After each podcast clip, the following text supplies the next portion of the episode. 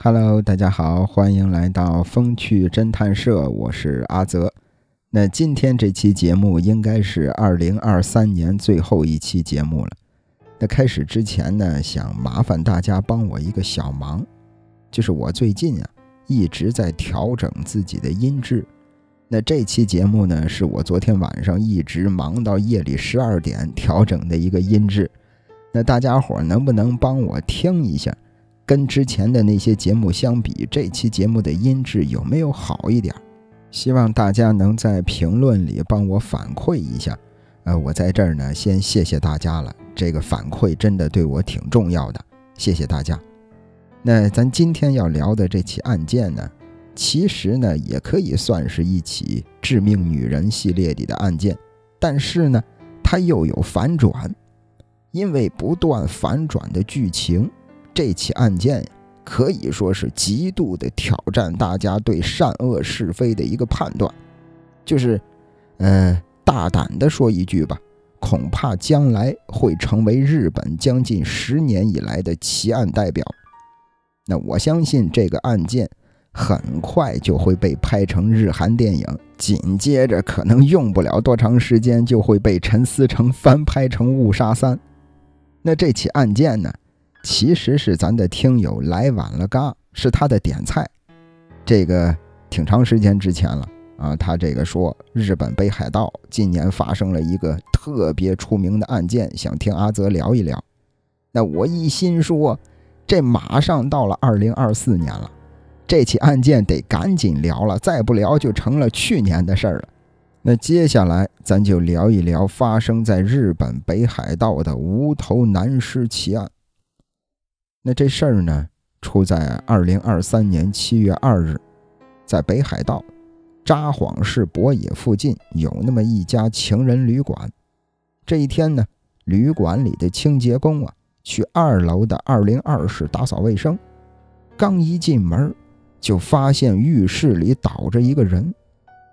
要说这个札幌博野，他跟东京的歌舞伎町、福冈的中洲。这仨地方并称日本三大欢乐街。那所谓的欢乐街，其实就是有这个风俗店呀，各种的这个餐饮店呀、酒吧呀，那其实就是供大家寻欢作乐的这么一个地方。可想而知，在这地方的一个情人旅馆，各种各样的奇葩事儿，各种各样的奇葩人，那是见的太多了。包括此时此刻，厕所里边躺着个人，这个清洁工呢也是见怪不怪，没有上前去查看，而是走出房间，上自己的这个领导那儿汇报这件事儿。领导听了之后呢，也没有太多的这个紧张，他就拨打了一个急救电话。可是等急救人员赶到现场的时候，倒吸了一口凉气。怎么呢？倒在厕所的这位啊，不光是已经早就死了，关键是全身赤裸的尸体，他没有人头。怎么办？赶紧报警吧！警察来了之后，经过深入的调查，死者的身份很快就被查到了。死的这位名叫朴仁志，朴黄浦江的朴，仁义礼智信的仁。志向的志，朴仁志，今年已经是六十二岁了，在本地一家公司做普通职员，跟自己的妻子啊，跟自己两个成年的子女啊，都住在一块儿。七月一日晚上十点半，这个朴仁志和一个年轻的女子入住的这个案发酒店。要说跟他一块儿入住的这个女人呢，身材非常的娇小。戴着一顶黑色的宽檐帽子，戴着黑色的口罩，拖着一个黑色的行李箱。俩人进入到房间，差不多三个半小时之后，女子从房间里走出来，跟前台说了一声：“说我先走了。”说完之后，她就离开了。但问题是，这个女子她入住房间，跟她走的时候穿的不是一身衣服。这事儿要说，其实挺奇怪，怎么来开房，临走之前还要特意的换身衣服呢。这个女的，啊，还是拖着那个黑色的行李箱，背上啊背了一个背包。因为朴仁志这儿失踪已经是二十四个小时以上了，他的妻子在七月三日的深夜到警察局报了案。那接下来的剧情就有点这个反转的意思了啊，也可以说是考验大家的这个伦理是非。怎么回事呢？这个朴仁志啊，他白天在一家装修建材公司上班，在同事。啊，在这个客户的眼里，他是一个工作非常认真负责，啊，做事情踏实勤劳的中年男人，几乎可以说是无差评。但是，一到了晚上，朴仁志就特别的爱穿女装，穿着女人的衣服，画上那种特别精致的那种妆容，会出现在各个夜店俱乐部去寻欢作乐。此时，大家才发现，这位朴仁志啊，其实是一位 LGBT 人士。什么是 LGBT？简单来说，就是女同性恋者、男同性恋、双性恋啊，以及这个跨性别者的英文首字母的缩写，叫 LGBT。其实，如今日本呀。正好处在为 LGBT 通过决议法案的一个舆论大环境之下，此时此刻，大家伙发现这个朴人志真是挺不容易的。你看，白天为了家庭，为了这个妻子孩子尽忠尽责，到了晚上才敢做回真正的自己，才敢释放真我，真是挺不容易的。但后来大家伙发现有件事儿不太对劲儿。你看，这个朴仁志，他首先肯定不会是女同性恋者。如果说他是男同性恋者，他应该跟一个男的去开房啊。他这个全身是女装打扮，如果说他是一个双性恋者，他女装打扮的情况下，应该也是跟一个男人去开房啊。为什么在那天晚上是跟一个年轻的女人去开房呢？很快的，随着朴仁志的身份被公开，很多熟悉他的朋友都说：“说这个朴仁志啊，根本不是什么 LGBT 人士，他就只是爱穿女装罢了。他的性取向和普通的男人是一样的，他就是喜欢女人，喜欢年轻的女人。”那如此一来，似乎是解释通了啊！他为什么要跟一个年轻的女人去开房？于是乎，这个剧情再次转向，说这事儿是不是婚内出轨惹出来的情杀案呢？又或者说，那个年轻的女人，她可能就是做皮肉生意的，就是风尘女子？哎，俩人惹了什么金钱的纠纷？就在大家伙不断猜测的时候，剧情再次反转。这个朴仁志啊，在他们的那个圈子里，其实口碑特别的差。他上了好多家俱乐部的黑名单了，人家都不让他进门。朴仁志他们爱玩的这个俱乐部啊，大多是以中年人居多。那现场呢，也是允许互相之间有过火的身体接触。当然，这个前提是人家对方得同意，你不能乱来。朴仁志，因为他总是锁定一些年轻的女性上去跟人家纠缠啊，对人家动手动脚，反正惹出来不少的麻烦事儿。所以说，俱乐部都把他给列入了黑名单，禁止他再来了。那聊到这儿，整件事儿发展下来说实在的，大家伙是越看越糊涂了。这到底是怎么回事儿？但是此时的日本呀，有 LGBT 的政治正确掌控着大环境，再加上这个朴仁志呢，他本身就是一个受害者，所以说尽管他之前有一些不堪的过往，媒体呢也不会朝着很负面的方向去猜测。那与此同时，警方这边的调查也有了一点收获。就在朴仁志被杀的当天晚上几个小时之前，也就是七月一日的晚上，有一家俱乐部啊，正好在搞派对。有人在俱乐部的派对上拍照片，无意当中拍到了朴仁志的身影。没想到，几个小时之后他就身首异处。那再往下调查，就是这个案件最关键的人物，那个神秘的年轻女人。七月二日的凌晨两点，这个年轻女人她先离开的酒店。离开酒店之后，她去了哪儿了？而且她进酒店的时候只是拖着一个行李箱，出酒店的时候换了衣服，拖着行李箱，背后多出来一个背包。这个背包里装的是什么呢？大家在这个酒店的房间里发现的是朴仁志无头的尸体，难道说这个背包里装的是朴仁志的人头吗？说实在的，调查到这儿啊。整个案件已经是陷入了一个焦灼的状态。三个星期下来，除了这个网友啊，大家伙各种小道消息之外，没有官方的任何进展的通报。一直到了二零二三年七月二十四日，北海道警方宣布博野无头男尸案两名疑犯已被逮捕。两名疑犯分别是二十九岁的田村留奈。和五十岁的田村修，这俩人是父女关系，并且警方啊也从嫌疑犯家的浴室里找到了受害人朴仁志的人头。怎么回事？这俩妇女是谁呀？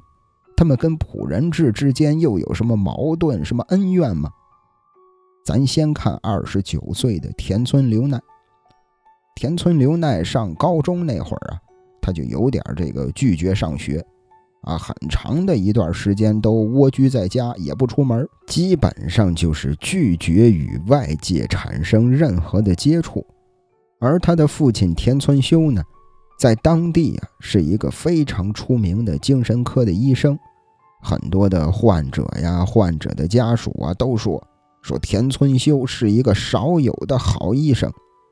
而他们家的这个家庭条件肯定也是相当不错了，在这个札幌市的市中心，有一栋独栋的小楼。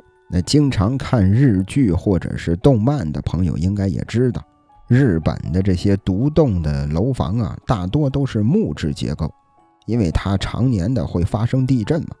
但是这个田村家的这个小楼是非常昂贵的钢筋水泥结构的。就是这样的家庭，田村奈可能还真不是那种做皮肉生意的风尘女子，那她可能是被害人朴仁志的小三儿吗？其实聊到这儿啊，很多的网友都想不明白，即便是脑洞大开，也很难把这个剧情给它缝合到一块儿。毕竟网友能掌握的信息是十分有限的。可新闻媒体不是吃干饭的，他们报道了好些事儿，大家发现这个田村家里很奇怪，有点那种变态精神病医生猎奇杀人案的感觉。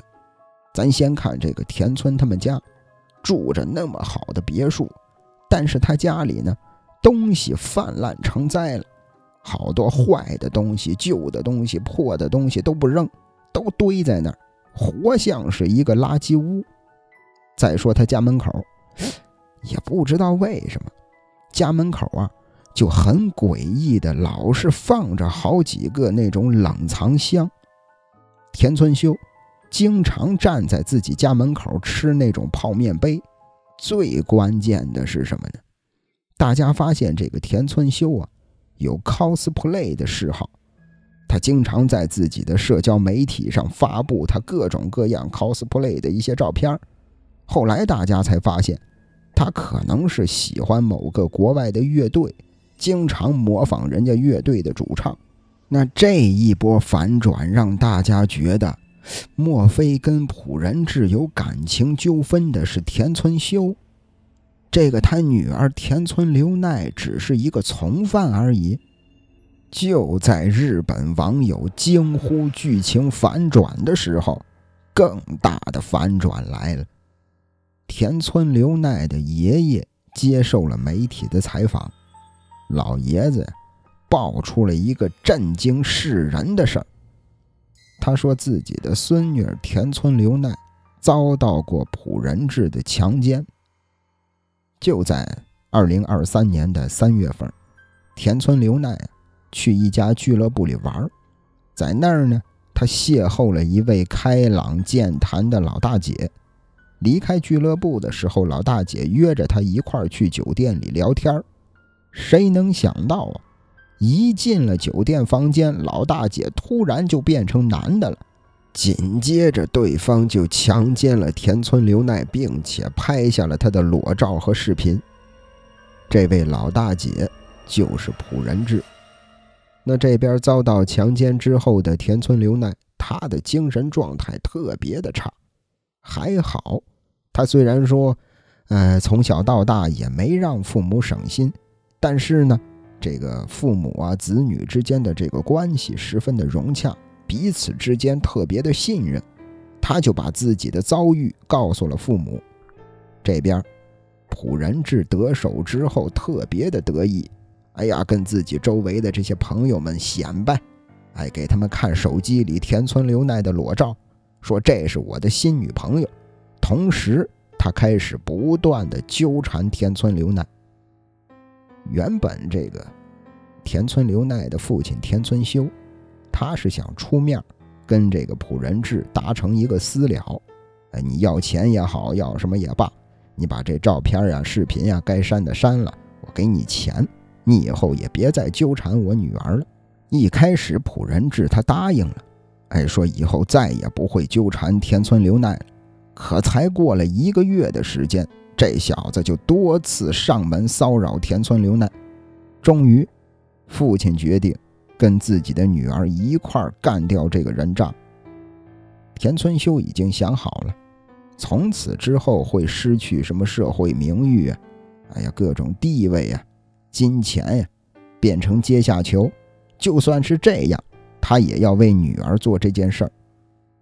一直到了七月一日的白天，父女俩开车出去购买了杀人分尸用的锯子。当天晚上，田村刘奈成功的把朴仁志骗去了情人旅馆。当时是这个俱乐部里啊，有一个那种狂欢活动。这个狂欢活动呢，当天晚上十点才开始。那天晚上，朴仁志精心打扮呀。哎，在俱乐部里打算是好好的玩一玩啊，也可能想着收获一些新的猎物。但是到了十点半，他就跟着田村刘奈去了那个情人旅馆。俩人进到房间之后，具体发生了什么，咱就不得而知了。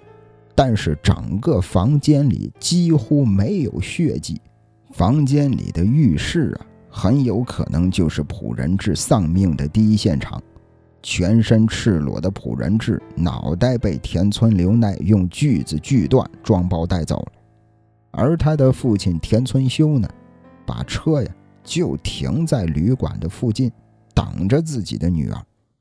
这父女俩把朴仁志的人头放在自己家的浴室里，照常生活了三个星期，一直等到警方把自己逮捕归案。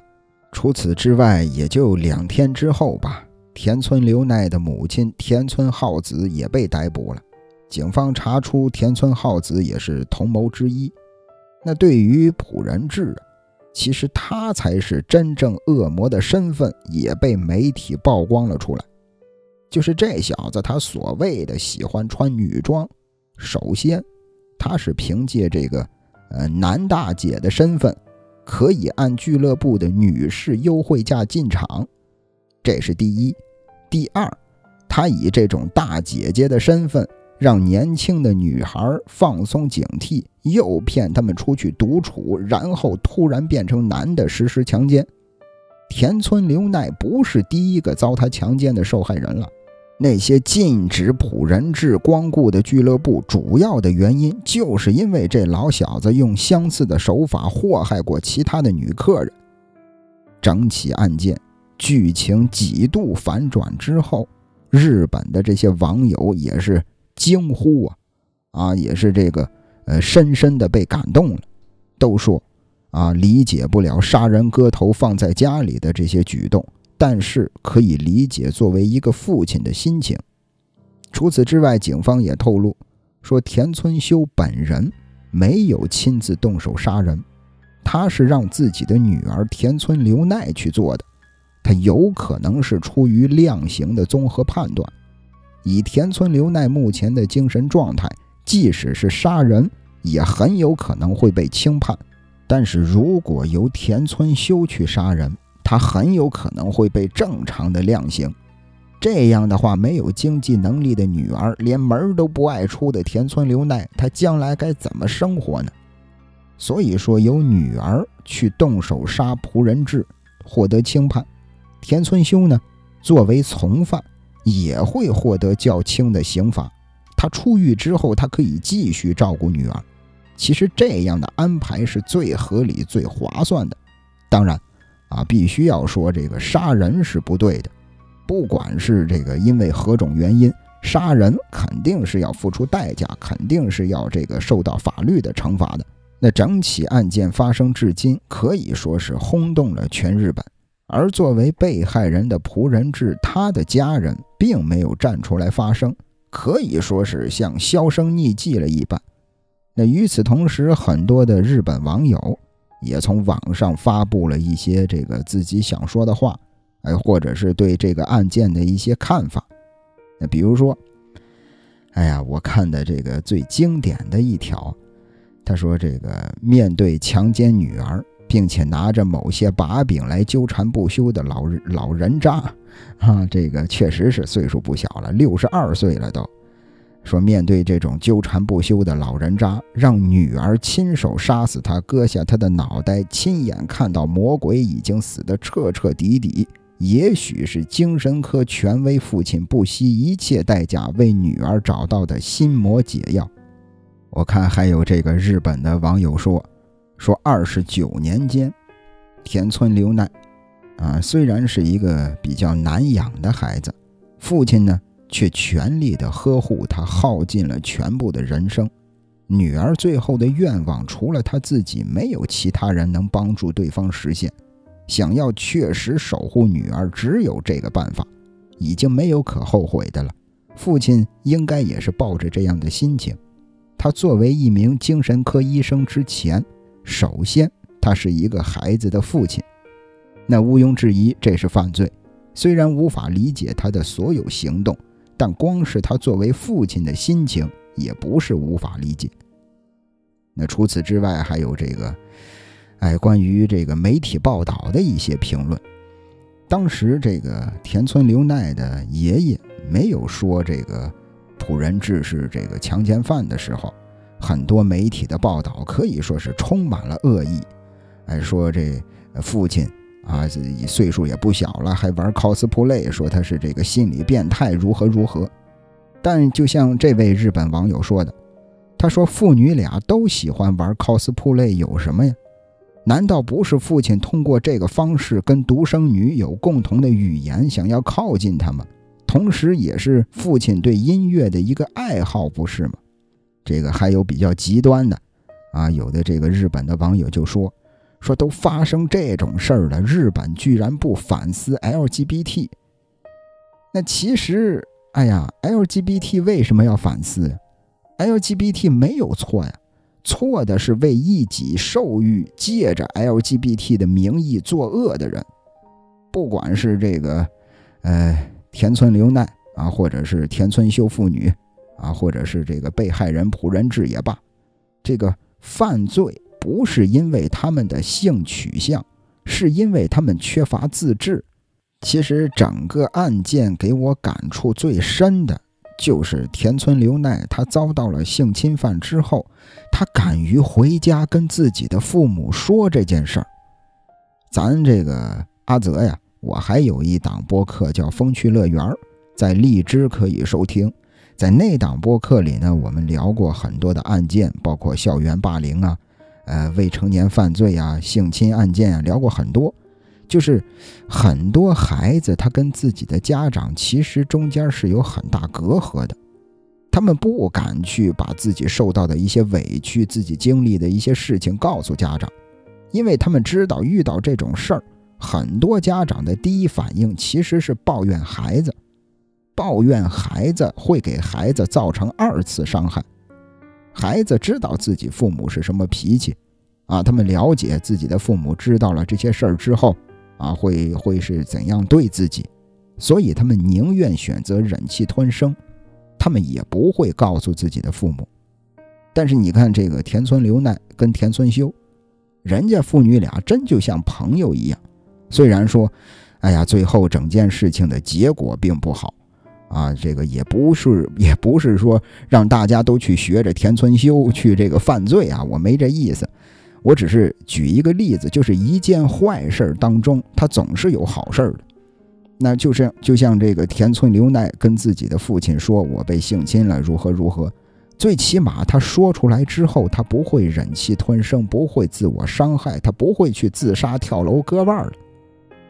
就是，哎呀，很多家长当自己的孩子来找自己，给自己说啊：“我今天在学校里被欺负了，或者是谁谁谁他今天惹我了。”很多家长第一句话是他为什么不惹别人，非要来惹你？为什么不去骚扰别人，非要来骚扰你？啊，一个巴掌是拍不响的。其实我每次听到“一个巴掌拍不响”这句话的时候，我都会想到很久之前我看到的一个新闻。呃，具体的我忘了啊，大概的情况就是有一个小孩儿，一个小男孩在学校里受了同学的欺负，回到家之后呢，就告诉了自己的父亲，他的父亲就带着他去学校里找老师。老师一上来第一句话，一个巴掌是拍不响的。刚说完，这个父亲抬手就抽了老师一个大嘴巴子，紧接着就说：“你看这一个巴掌拍的响不响？”其实聊到这儿啊，不管是这个整起案件也好，还是我刚才举的这个例子也罢，我不是想让大家去效仿。就像田村留奈这起案件，他们明明可以选择报警的。我记得有一段这个日本的采访里，田村留奈的爷爷在回忆这段往事的时候，他说：“说当时这个自己的儿子儿媳妇儿告诉自己，自己的孙女儿被人侵犯了。我问他们，我说你们为什么不报警？他们说啊，已经解决了，不会再见面。那其实通过老爷子这句话，咱们能知道田村修他们是没有选择报警的。那为什么不能选择报警呢？”我猜测啊，这位父亲心里肯定是有仇恨的。当然，这事儿换了谁，谁心里都会有仇恨。我的意思是说，他并不像咱之前讲过的很多案件，比如说咱致命女人有一期啊，他宰了一头禽兽那期，一个女人杀了一个男人，是因为这个男人对自己百般虐待。这个女人呢，她通过各种手段想保护自己。她当然也去这个警察局报警了，但是警察不管，最后逼得他没办法了，走投无路，他杀了这个男的。但是田村修他们不是啊，他们选择的是跟对方私了。其实这第一步就错了，应该直接就报警的。你不报警跟他私了，其实就是从侧面告诉他，你们不敢把这事儿闹大。所以后边他才敢毁约，才敢找上门骚扰他的女儿。其实这个时候他还有机会选择报警，他没有。田村修的选择是直接杀了对方。哎呀，怎么说呢？我觉得这位父亲他值得我们尊重，但是他所做的这些事儿啊，不值得我们去表扬、去学习。那聊到这儿呢，这期节目也就结束了。呃，这是二零二三年最后一期节目，在这儿呢，阿泽祝大家在即将到来的二零二四年能够开心、快乐、平安、健康。最后啊，大家千万别忘了听一听这期节目的音质，感觉怎么样？啊，比之前有没有好一些，或者是哪些地方还不足？拜托大家在评论里给我反馈一下，我在这儿真的是谢谢大家了，感谢您的收听，咱们明年再见。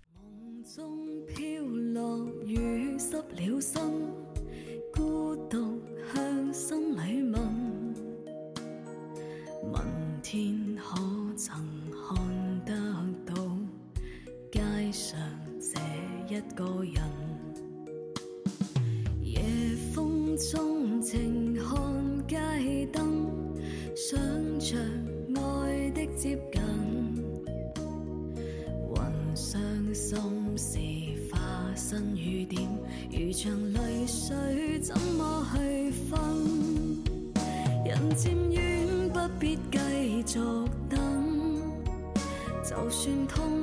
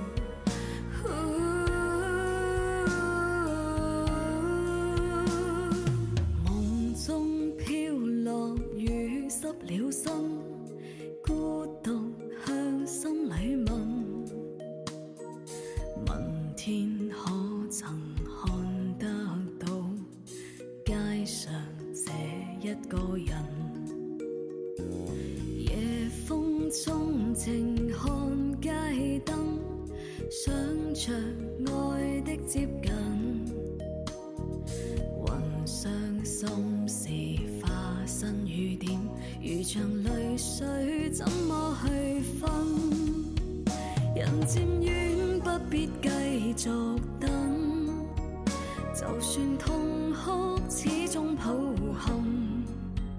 情渐去，秋风冷入心，连绵夜雨不可强忍。漫天飘雨下，沾心爱恨，情在内心似假似真。心饰演最后失恋气氛，何妨泪水似雨湿透身。